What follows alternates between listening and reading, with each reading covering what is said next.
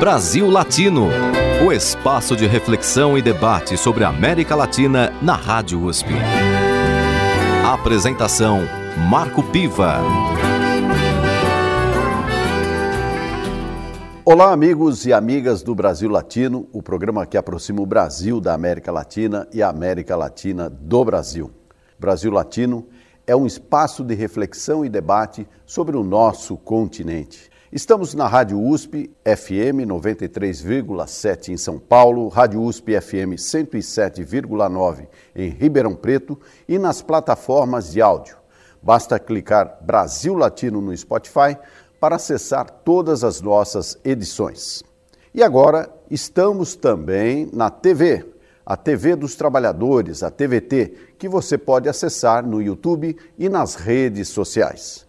No Brasil Latino de hoje temos a participação do antropólogo Salvador Chaveson, professor da Universidade Federal de São Paulo, a Unifesp, e também participa desta edição o professor Pedro Dalari, diretor do Instituto de Relações Internacionais da Universidade de São Paulo. Bem-vindo ao Brasil Latino, professor Salvador. Obrigado. Professor Pedro Dalari, mais uma vez, sempre acompanhando o Brasil Latino. Ah, muito obrigado. Eu, eu, eu estive, no, era diretor do Instituto de Relações Internacionais quando o Brasil Latino foi lançado na Rádio USP. E com muita satisfação, agora, novamente como diretor do Instituto, estou no momento em que o Brasil Latino é lançado na televisão. Parabéns, Ivo. Você né, tem uma trajetória de muito sucesso com esse programa e eu fico muito feliz de ser testemunha desse seu desse, desse seu trabalho todo. Talvez até um padrinho do, do programa, né? Já, já. É, é bondade sua. Mas vamos falar hoje sobre a América Latina, que é sempre um tema importante e que poucas vezes na imprensa brasileira é abordado. Aliás, quando é abordado, muitas vezes temos aí os estereótipos, não é, professor Salvador? Como é que o senhor vê, iniciando já a nossa entrevista, a atual é, cobertura da imprensa em relação à América Latina, sabendo que a América Latina tem diferentes cores, diferentes sabores, diferentes identidades, até para que possa ser colocada para o público brasileiro? É, é superficial, né? Na verdade, temos que pensar a linguagem da, da televisão, até onde ela consegue aprofundar, até onde ela chega. Né? Acredito que tem de fato uma superficialidade que tem a ver com as condições de, de produção do conteúdo da televisão, né? É difícil mandar alguém para outro país, quando manda apenas fica com o que aparece mais é, superficialmente, mas eu diria que tem um problema na política latino-americana, assim, que, que não é então um problema apenas de como ela chega na televisão, né?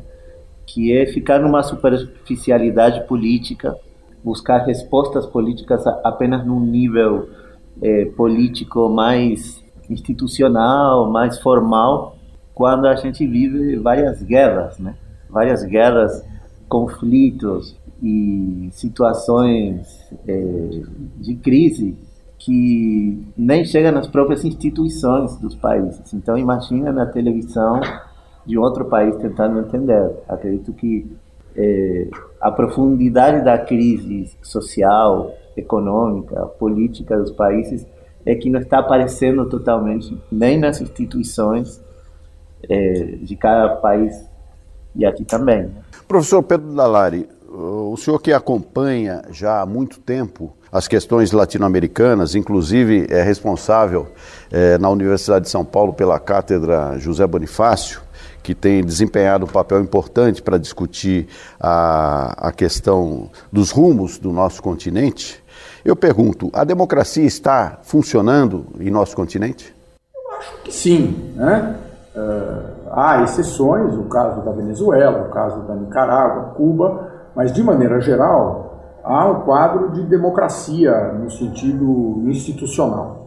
Agora, o grande problema na América Latina é a pobreza a profunda desigualdade social e, como consequência, né, um quadro de vulnerabilidade né, e de, de, de exclusão social muito grande. E aí é evidente que, num contexto social muito, muito desigual, a, a, a democracia sempre apresenta um quadro de dificuldade. É natural isso aí.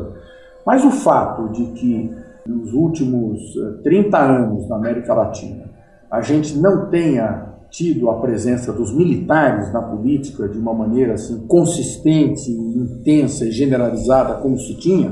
Houve o caso da Bolívia, agora há muita preocupação com o Brasil, mas é um dado que, se nós tivermos em conta o que foi o período da ditadura militar que ocupou todo o continente, né? Houve um período que praticamente todo o continente estava metido a ditaduras militares. E o período que se seguiu, houve um avanço significativo. Agora, a, o temor é que isso sofra um retrocesso e o Brasil, nesse ponto, é um país, pelo peso dele, que pode ter um papel ruim nesse sentido. Né? Professor Salvador, o senhor participa de um grupo que analisa, pesquisa e estuda a questão da extrema-direita e do fascismo eh, no Brasil. O senhor percebe também esse risco atualmente para a nossa democracia? A extrema-direita está, está avançando né, eh, na região. Também grupos paramilitares eh, consolidados na Colômbia, mas aparecendo também eh, no Chile, eh, aparecendo e aumentando a influência aqui no Brasil. Eh, eu acredito que isso está na agenda hoje, né? Isso está na mesa. Mas eu tentaria entender um pouco por fora de, uma visão de, de, progressismo e direita, quais são os problemas colocados eh, no neoliberalismo, no capitalismo eh, latino-americano e a falta de respostas de qualquer setor político que cria uma situação ou de apatia generalizada ou também de revolta. Né? Lembremos que em 2019, eh, em vários países, no Equador, na Colômbia, no Chile, na Bolívia, levantes né, de população eh, sem respostas ou contra o poder político, seja de uma cor ou de outra. Então, estamos vivendo um momento de com questões abertas né, e de instabilidade, onde não é apenas a direita e o paramilitarismo é, o único problema, né? É uma situação bem complexa e a classe política não não tem respostas. Ou seja, Estamos vendo também como em diferentes países é, vai voltar é, o progressismo, a esquerda ao, ao, governo, mas não vemos vias de transformação, de, de mudanças estruturais que possam é, modificar os problemas básicos da, da sociedade latino-americana. Ou seja, isso explicaria, em parte, a apatia que nós percebemos muitas vezes diante de ameaças explícitas. Por exemplo, aqui no Brasil, eh, temos visto atitudes que afrontam as instituições. Professor Pedro Dalari, o senhor compartilha dessa posição do professor Salvador? Integralmente. Eu acho que, que ele colocou de uma maneira muito precisa. Quer dizer, há um, há um desencanto com as lideranças políticas de maneira geral. Isso aqui é a realidade, né? Ele mencionou as manifestações de 2019, mas no Brasil nós já tivemos em 2013 as grandes manifestações populares que eram contra uh, as lideranças políticas uh, de maneira geral. Né? E esse quadro de desencanto, uh, que também teve eco, o, o, o, também não é próprio só da América Latina, né? as grandes mobilizações na França dos chamados coletes amarelos, né? também né, se quis que caracterizar que seriam só de direita, mas não é bem assim. Né? É um, são manifestações de inconformismo, uh, né, produto dessa crescente exclusão né, da, da, da participação uh, da sociedade dos benefícios da atividade econômica, isto na América Latina é mais acentuado até do que em outras regiões, e isto cria realmente uma crise de legitimidade dos governantes e coloca em risco a democracia. Né? É, eu tenho discutido muito isso com os catedráticos da Cátedra José Bonifácio, ou seja, se a, seria a, se a crise que nós estaríamos vivendo seria uma crise da democracia ou uma crise na democracia, ou seja, se o que estaria em crise seriam as instituições democráticas e a ideia de democracia, ou se o que haveria eh, seria um descontentamento com relação à forma como a democracia funciona. Né?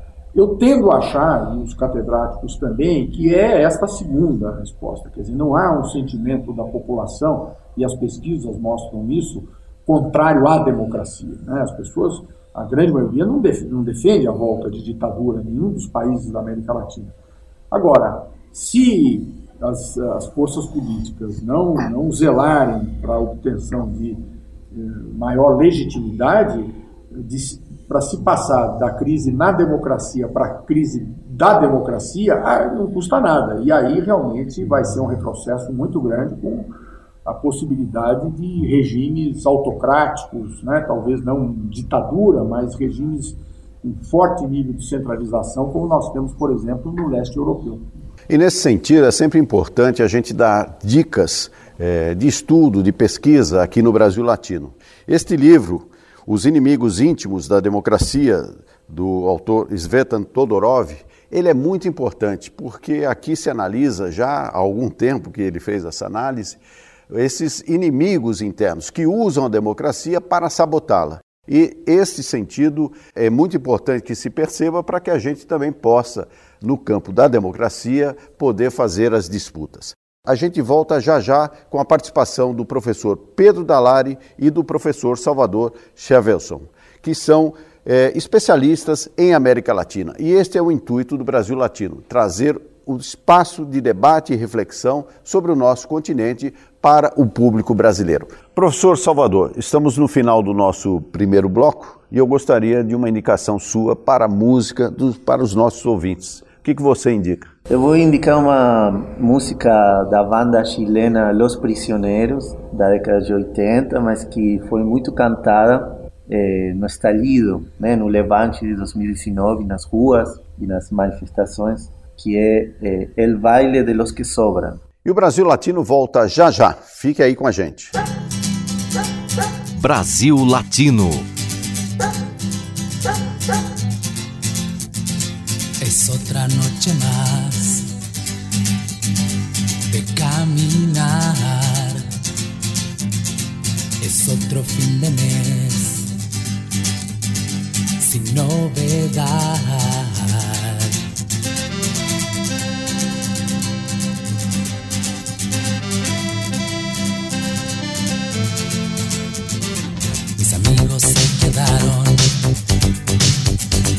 Igual que tú. Este año se les acabaron los juegos, los doce juegos. Únanse al baile de los que sobran. Nadie los va a echar de más.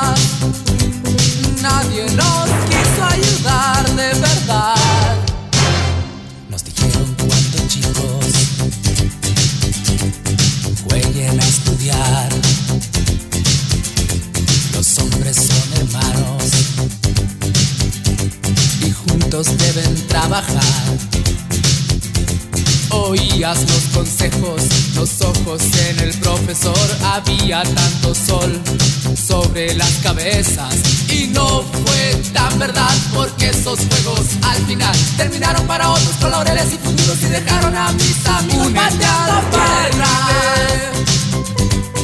de los que sobran. Nadie nos va a echar jamás. Nadie nos quiso ayudar de verdad. Hey,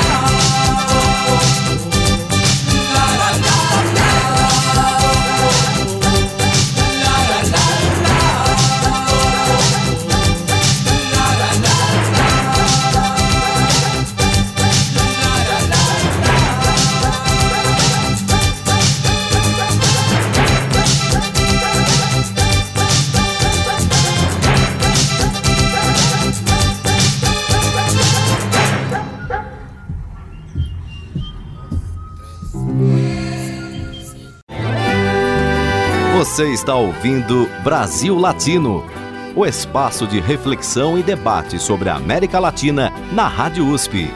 A apresentação: Marco Piva. E voltamos com Brasil Latino, o programa que aproxima o Brasil da América Latina e a América Latina do Brasil. Sempre aqui na Rádio USP FM 93,7 São Paulo, Rádio USP 107,9 Ribeirão Preto, nas plataformas de áudio e agora também na televisão, na TVT, a TV dos Trabalhadores. Temos hoje a participação do professor Pedro Dalari, diretor do Instituto de Relações Internacionais da Universidade de São Paulo, responsável pela cátedra José Bonifácio, e também a participação do professor Salvador Chaveson, que é antropólogo e professor da Universidade Federal de São Paulo, a Unifesp. Professor Pedro Dalari, é, gostaria que o senhor também informasse ao nosso público a respeito da cátedra José Bonifácio, que tem cumprido um papel importante na discussão sobre os rumos da América Latina, na sua ligação, inclusive, com Iberoamérica, né, através do Centro Ibero-Americano. Como é que está para esse biênio da Cátedra José Bonifácio? Nós temos como catedrático esse ano o embaixador brasileiro Rubens Recupero, que é uma figura muito conhecida e que escolheu como tema para as atividades de pesquisa o bicentenário do Brasil no contexto do bicentenário dos países da América Latina. Né? Os países da chamada América Espanhola começaram o seu processo de independência antes do Brasil.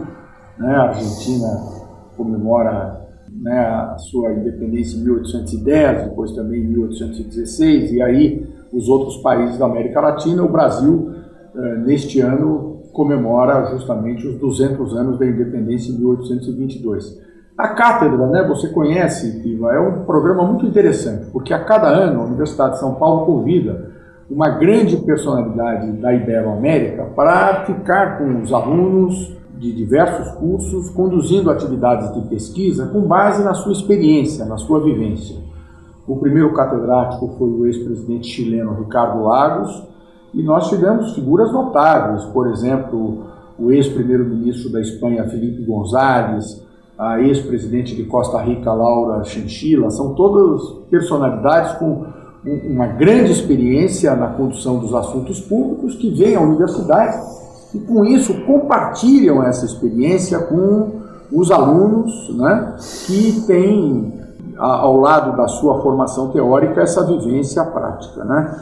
E a cada ano o catedrático termina o seu período lançando um livro que reúne justamente os, os trabalhos dos alunos que pesquisaram com o catedrático, de pessoas que convida. Desde 2019, esses livros estão todos disponíveis online, gratuitamente, no site da editora da Universidade de São Paulo. E de 2019 para cá, para se ter uma ideia, nós já tivemos hoje contabilizados mais de 15 mil downloads, né? Dos hoje já são oito volumes, né? Eh, da Cátedra José Bonifácio. É um, é um trabalho importante são já mais de 100 artigos publicados ao longo desses oito anos, portanto relativamente recentes, que são é, disponibilizados de graça para todos os pesquisadores. É uma contribuição da USP para a reflexão sobre Iberoamérica, que é para nós o, a compreensão uh, da América Latina, mas levando em conta uma matriz comum que é a nossa origem, pelo menos do ponto de vista institucional, na Península Ibérica, né? Então, o conceito de Iberoamérica ele abrange para nós esses dois universos, a Península Ibérica e a América Latina. É uma experiência muito interessante e, e, e, que, e, que, valorizou muito os estudos de América Latina na USP, ao lado já dos estudos que são conduzidos uh, pelo PROLAN, que é o Programa de Pós-Graduação em América Latina, que é muito exitoso, já tem cerca de 30 anos, né? Então, a, com isso, a USP procura estar em sintonia com a prioridade que deve ser dada aos estudos latino-americanos. Inclusive, o professor Salvador também é um professor do PROLAN, do Programa de Pós-Graduação e Integração à América Latina, é, além de ser professor de Teoria Social Contemporânea na Unifesp. E aí eu pergunto para o senhor, professor Salvador, os alunos têm interesse na América Latina? É, é uma pergunta muito geral, né? a gente está vivendo, inclusive, um momento onde temos que nos perguntar o que, que é a América Latina, o que, que é o latino. Eu estava pensando quando você falava, apresentar o programa, o que, que seria um Brasil não latino, né? E de um lado isso não existe, porque Brasil nem poderia dar as costas para a América Latina, porque está na América Latina, mas temos que considerar todo o pensamento que está vindo do movimento indígena, mas também da crise da ideia de república, né? onde vem se falando fortemente nos países andinos, mas também agora eh, no Chile, né, que a questão Mapuche está tendo muita relevância, eh, de Abya. Né? Então o Brasil não latino seria o Brasil da Abya que é o nome que alguns povos originários davam a essa região, né? e que inclusive alguns autores eh, vêm questionando no sentido de repensar a colonização e herança colonial, por que, que latino, né? Por, por que latino? Eh, tudo bem, eh, Portugal, Espanha explicam parte da eh, da história dessa região, mas apenas parte, né? E a pergunta seria quais são as instituições que poderiam ser pensadas se reconhecemos outras não apenas heranças, mas presenças né, de formas institucionais, por exemplo, as mapuches, ou indígenas que eh, continuam sofrendo repressão, expropriação, prisão política, né, no caso do, do Chile. Eh, então, acho que a questão do latino eh, abre um pouco para aquilo que não seria latino e que nos constitui também. Ou seja, essa diversidade, professor Pedro Dalari, é, está contemplada na sua visão é, nas instituições, nas constituições, por exemplo, dos países latino-americanos? diferentemente do professor Salvador, eu não sou um especialista no constitucionalismo latino-americano como um todo, mas, uh, enfim. Mas embora o senhor tenha tido um papel importante, pelo menos na Constituição Brasileira de 88. Onde, onde se avançou muito nesse aspecto, né? é isso que eu ia dizer. Quer dizer, nós até na Cátedra José Bonifácio tivemos como uma das catedráticas uma figura notável que foi a senadora mexicana Beatriz Paredes, que é uma liderança indígena do México e o livro que ela fez para a Cátedra José Bonifácio foi justamente sobre os povos originários da América Latina, nessa perspectiva que uh, o professor Salvador colocou muito bem, quer dizer, em que medida uh, essa, essa incorporação dos povos originários na estrutura social de uma maneira mais efetiva não deveria repercutir, inclusive, no redesenho de instituições. Né?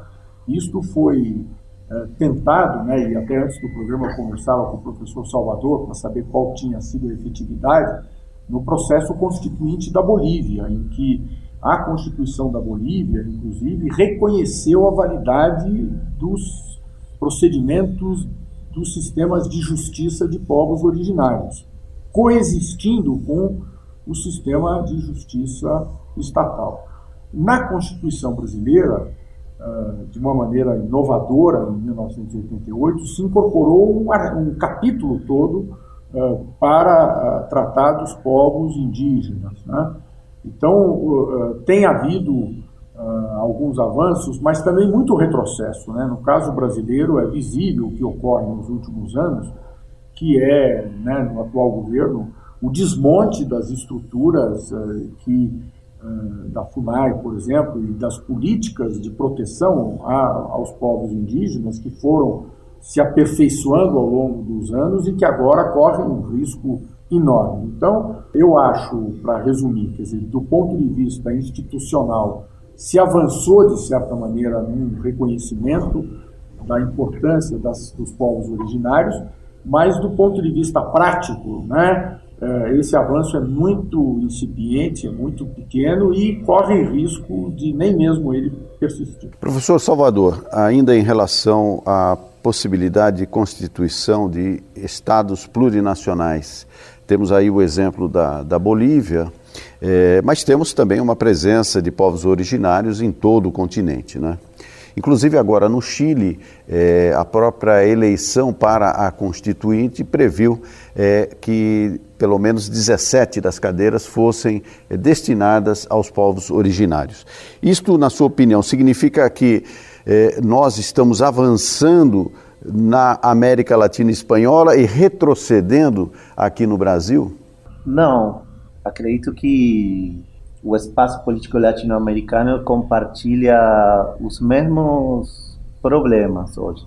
E é verdade, formalmente tem o termo do plurinacional, por exemplo, é, introduzido nas constituições do Equador, da Bolívia, é, será já está nas versões preliminares do que vai ser votado primeiro na Constituinte, depois no referendo pela população no Chile, mas é uma introdução cosmética, é uma introdução que é, não responde é, às demandas territoriais e porque tem uma visão que faz encontrar, digamos, contra esses interesses do, da defesa do território indígena, tanto é, a força do liberalismo multicultural, né, que incorpora apenas de forma retórica, cosmética, quanto também das forças nacionalistas é, centralizadoras do Estado latino-americano, é, que não dá espaço para uma plurinacionalidade, para uma transformação institucional que incorpore de fato nações indígenas. E além disso, tanto, digamos, pelas forças eh, progressistas quanto as conservadoras têm eh, aliança forte com os interesses eh, do agronegócio, do extrativismo, do, da exploração do território, que necessariamente coloca um conflito eh, que não vem sim, sendo solucionado pela introdução nas constituições desses termos, ou seja, tem simbolicamente um reconhecimento da existência, mas no território tem uma expulsão, tem uma destruição territorial, tem é, desmatamento, exploração, grande mineração que ameaça essa mesma existência que vem sendo reconhecida. Né? E todo o poder político, seja conservador, liberal ou, ou progressista, faz parte desse consenso né, é, dos commodities, do de desenvolvimento territorial, que são as verdadeiras ameaças do território indígena. Professor Pedro Dalari, rapidamente, é, em função do que disse o professor Salvador. Então, parece que há um reconhecimento cosmético, usando a expressão do professor Salvador, e na prática as coisas não funcionam assim. E o caso brasileiro tem demonstrado. O senhor acha que falta à sociedade brasileira maior sensibilidade para essa causa dos povos originários? Sem dúvida, né? Até porque no Brasil a presença dos povos originários, tanto do ponto de vista quantitativo como do ponto de vista cultural, é menos relevante do que ocorre em outros países da América Latina, como é o caso da Bolívia, como é o caso do Equador, por exemplo, que são dois que eu, que eu conheço. Né? Então, há realmente talvez uma menor sensibilidade, mas de qualquer maneira, a responsabilidade pelo quadro de coisas não é da sociedade, a responsabilidade é do governo. Né? O que o governo brasileiro vem fazendo em relação aos povos originários aqui no Brasil é, eu digo com todas as letras, um genocídio. Porque o genocídio se caracteriza justamente pela intenção deliberada de eliminar um grupo social. E é isso que está acontecendo.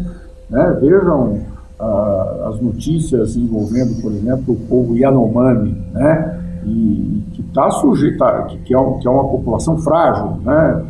Pelas suas características, uh, o risco de extinção desse grupo social é enorme.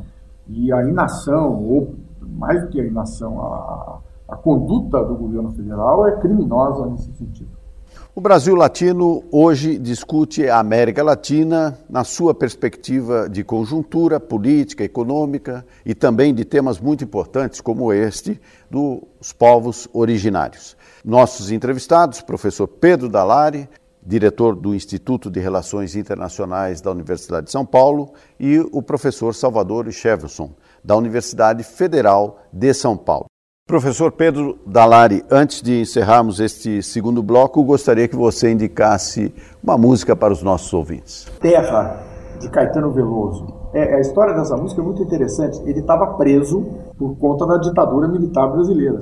E aí a mulher dele levou para ele as primeiras fotografias que foram tiradas da Terra né, é, a partir né, dos voos espaciais. E aí, então, por incrível que pareça. Ele encontrava preso, mas foi quando ele viu a Terra do ponto de vista mais amplo.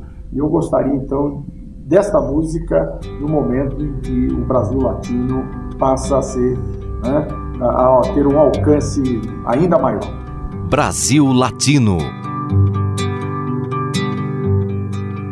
Quando eu me encontrava preso na cela de uma cadeia foi que eu vi pela primeira vez as tais fotografias em que apareces inteira, porém lá não estavas nua e sim coberta de nuvens, terra.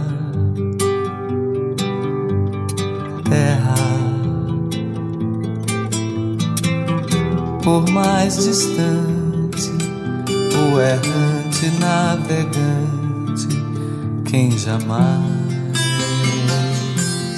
te esqueceria.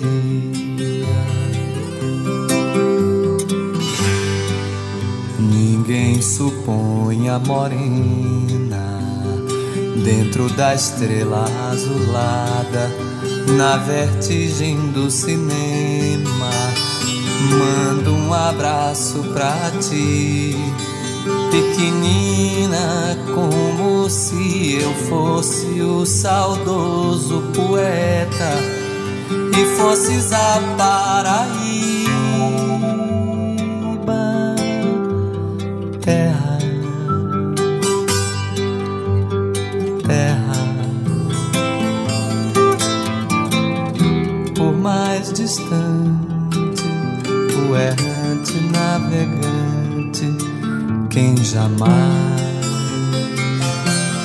te esqueceria.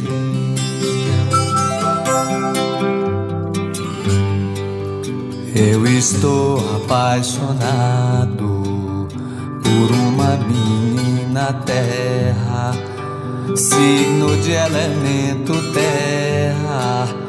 Do mar se diz terra vista, terra para o pé firmeza, terra para a mão carícia. Outros astros lhe são guia terra, terra. Por mais distante, o errante navegante, quem jamais te esqueceria.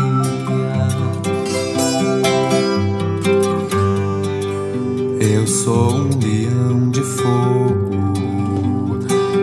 Ti me consumiria a mim mesmo eternamente e de nada valeria acontecer de eu ser gente. E gente é outra alegria diferente das estrelas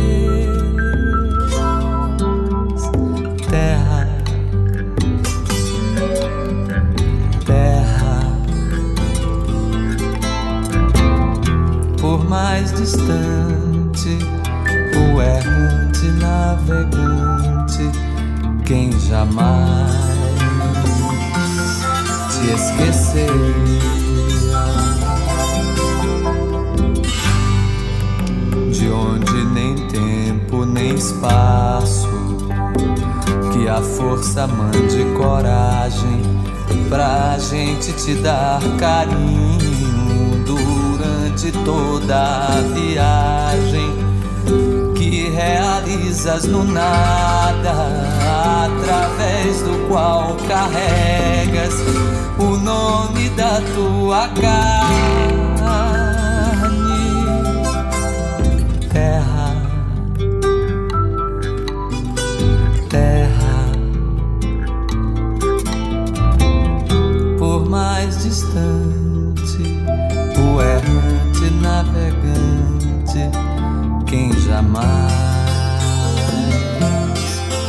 te esqueceria.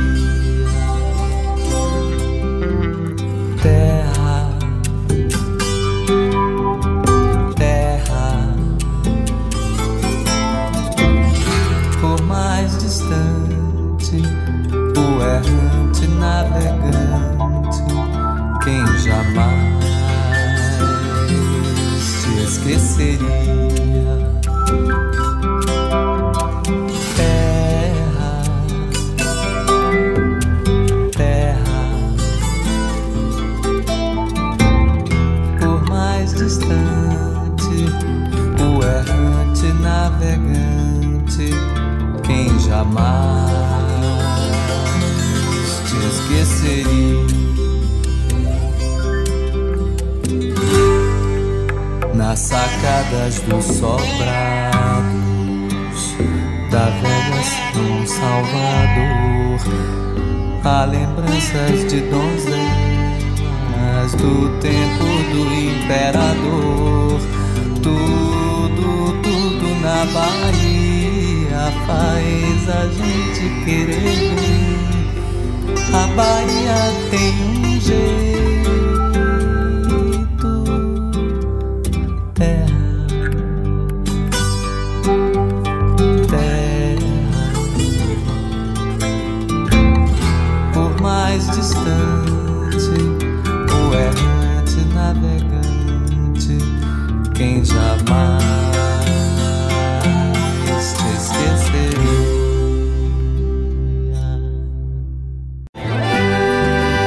Você está ouvindo Brasil Latino, o espaço de reflexão e debate sobre a América Latina na Rádio USP.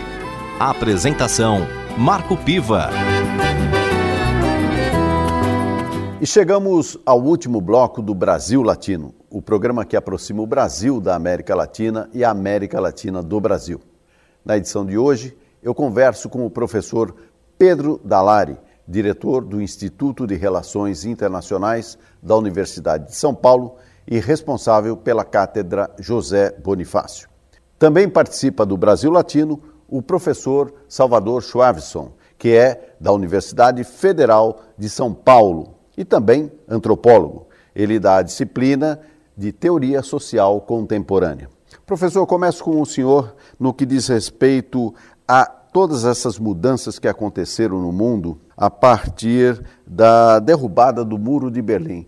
Desculpe voltar um pouco no tempo, mas é importante a gente observar algumas situações que acontecem. Porque na América Latina é, existiu na década de 60, 70, é, aquela ideia da revolução. Inclusive, tivemos a Revolução Cubana, 1959, e depois a própria Revolução Sandinista, 1979, e vários movimentos guerrilheiros. E havia, naquele momento, naquela época da América Latina, a perspectiva de uma mudança é, radical da situação é, social e econômica do país. Se pudermos considerar hoje, o senhor que é antropólogo, existe muita mudança em relação a essas expectativas? O que, que de fato se ganhou, o que se perdeu comparando as duas épocas, lá atrás, as décadas de 1960, 1970 e o que nós vivemos hoje na atualidade? Pergunta para uma longa conversa, mas é, posso dizer que as causas que levaram as juventudes a lutar contra o capitalismo continuam. Continuam aí, continuam até mais é, com mais intensidade, né? A gente vê um capitalismo em expansão, não tem mais é, tem diferentes modelos de capitalismo, né? As alternativas são internas, o capitalismo modelo da China um capitalismo modelo dos Estados Unidos, o meio de campo europeu. Então a gente está no mesmo problema que, na verdade, no século XIX já era apresentado como um, um, sistema que separa, que, que expropria de quem trabalha o produto da, da própria eh, produção, não? Eh, e que isso é, é, normalizado e legitimado pelas instituições. Então, as causas permanecem. O que a gente viveu também nesse, nessas décadas é que muitos desses jovens é, governaram, chegaram ao governo, chegaram ao poder, e isso também é, é um dado interessante para entender esse momento atual, onde é, as alternativas desses jovens e desses governos não são mais as que envolvem a boa parte da população, as juventudes que se engajam. É, a gente encontra uma época sem respostas prontas, talvez essa é uma diferença interessante também, porque não é que 60 e 70 tinha um caminho, talvez, uma, uma direcionalidade para quem se engajasse no movimento revolucionário. E agora não. O que é ruim do ponto de vista da, da, de que não sabemos para onde ir, mas talvez seja bom, porque talvez para onde íamos não era realmente o caminho que hoje vemos com mais sentido. É um momento aberto, é, é um momento onde a política a luta política, a organização não acabou. Vemos levantes, vemos é, movimentos, vemos transformações. É, a história mostra também que, digamos, tem surpresas, né? Que mesmo os regimes mais firmes, estabelecidos, estáveis, correm e, e caem, né? É, então, eu acho que é um momento interessante né, para entender, explorar, estudar quais são as formas atuais desse sistema, desse capitalismo, dessa sociedade colonial, é, num sentido aberto, né, porque não sabemos, mas ao mesmo tempo parece que a urgência de fazer alguma coisa é, é, um, é relevante, é importante não abrir mão disso. É sempre importante mesmo que a gente faça pesquisa, estude. Este livro de Victor Sebastian é A Revolução de 1989, a queda do Império Soviético. É um livro bastante interessante, com muita pesquisa, que mostra como aconteceu todo o processo de dissolução da União das Repúblicas Socialistas Soviéticas e de todo o seu bloco de dominação. Então, este livro eu indico, é muito importante. E também, como estamos falando aqui de expectativas das décadas de 1970 e comparando com a atualidade, é, o professor Pedro Dalari citou que existem problemas é, em relação à democracia é, na América Latina, ou seja, é uma democracia em construção.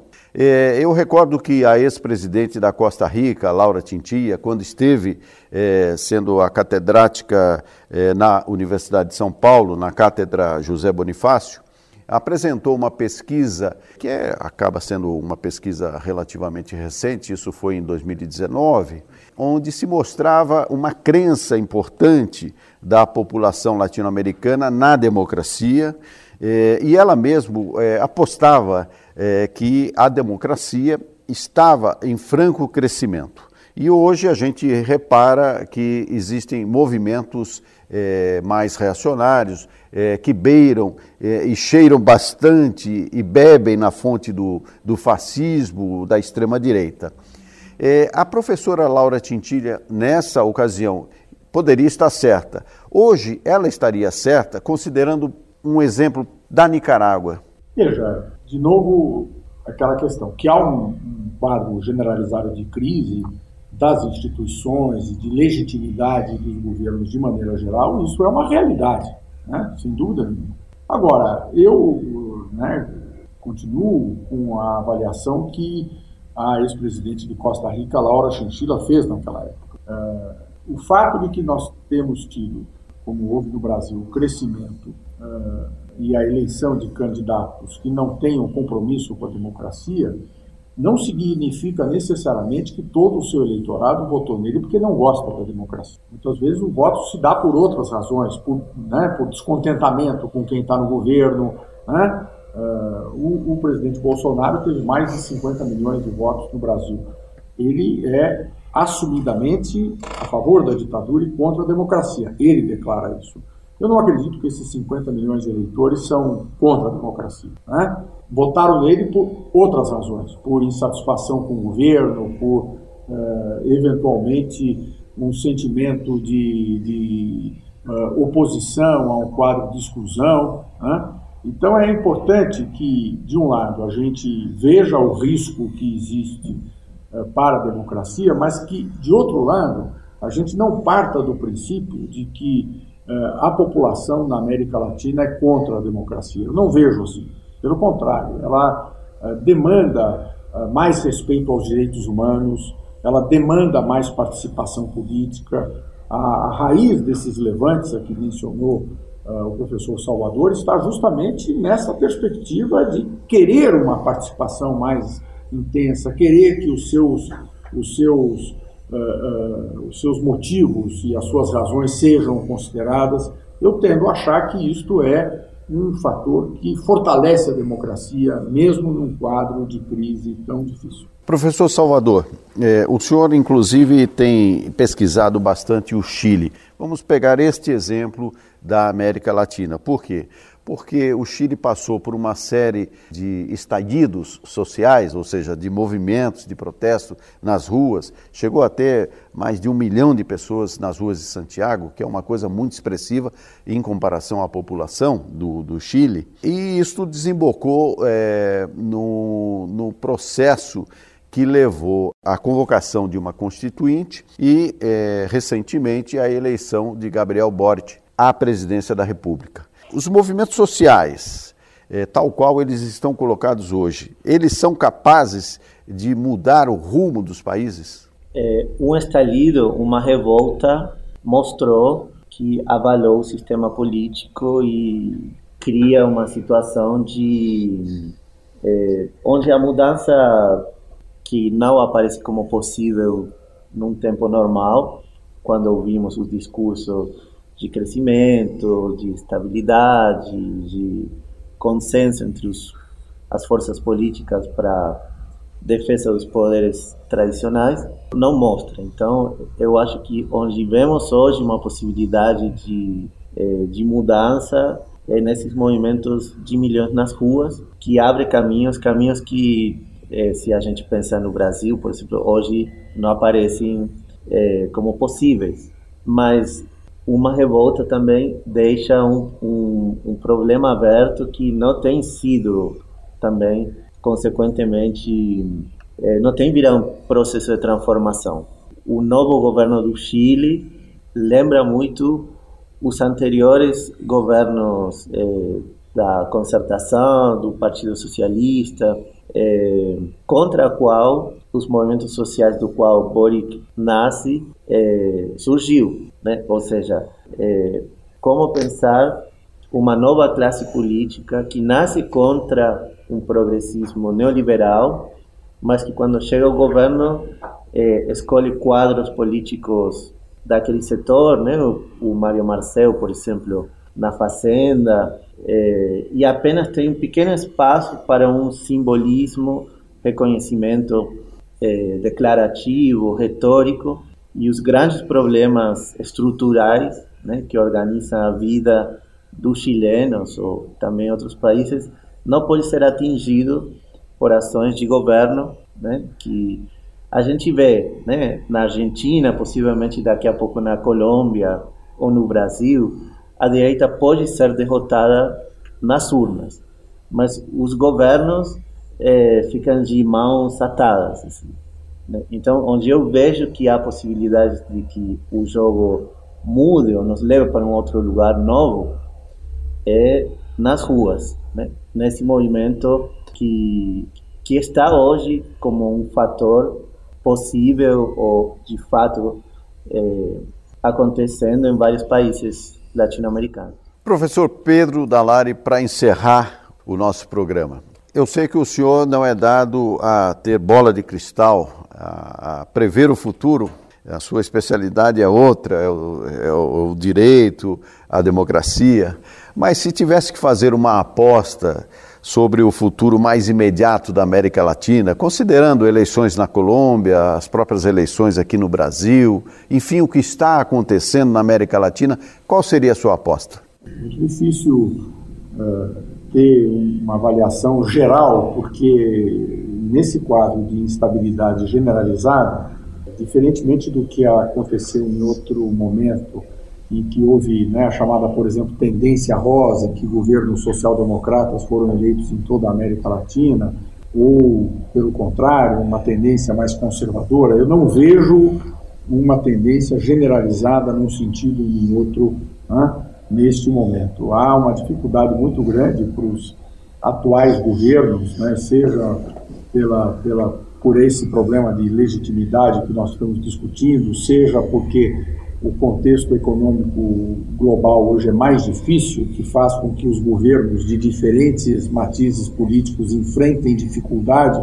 e fortalece eh, alternância mais por conta da crise econômica e menos por conta de um padrão, vamos dizer, ideológico ou político. Né?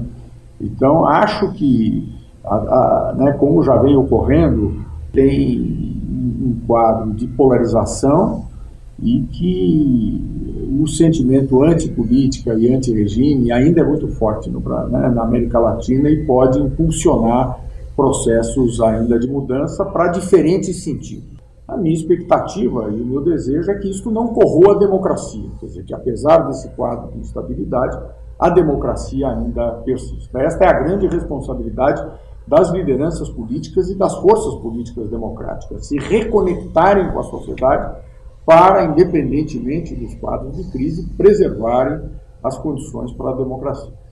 No Brasil Latino de hoje, conversamos com o professor Pedro Dalari, diretor do Instituto de Relações Institucionais da Universidade de São Paulo. Também participou desta edição o professor Salvador Chevedson, que é da Universidade Federal de São Paulo, antropólogo e que também trouxe uma contribuição importante, principalmente a partir da sua experiência eh, nas suas aulas de teoria social contemporânea. Brasil Latino. Terminamos por aqui mais uma edição do Brasil Latino, que vai ao ar toda segunda-feira, às 5 da tarde, pela Rádio USP FM 93,7 São Paulo e 107,9 em Ribeirão Preto.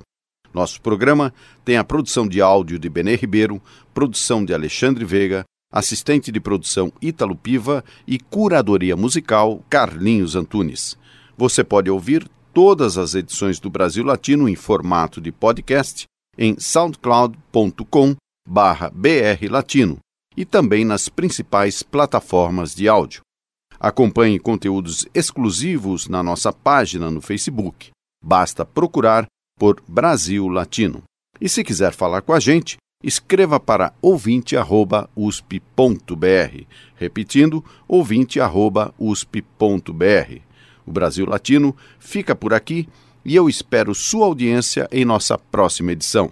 Um abraço latino-americano e até lá. Você ouviu Brasil Latino, o espaço de reflexão e debate sobre a América Latina na Rádio USP. Apresentação Marco Piva.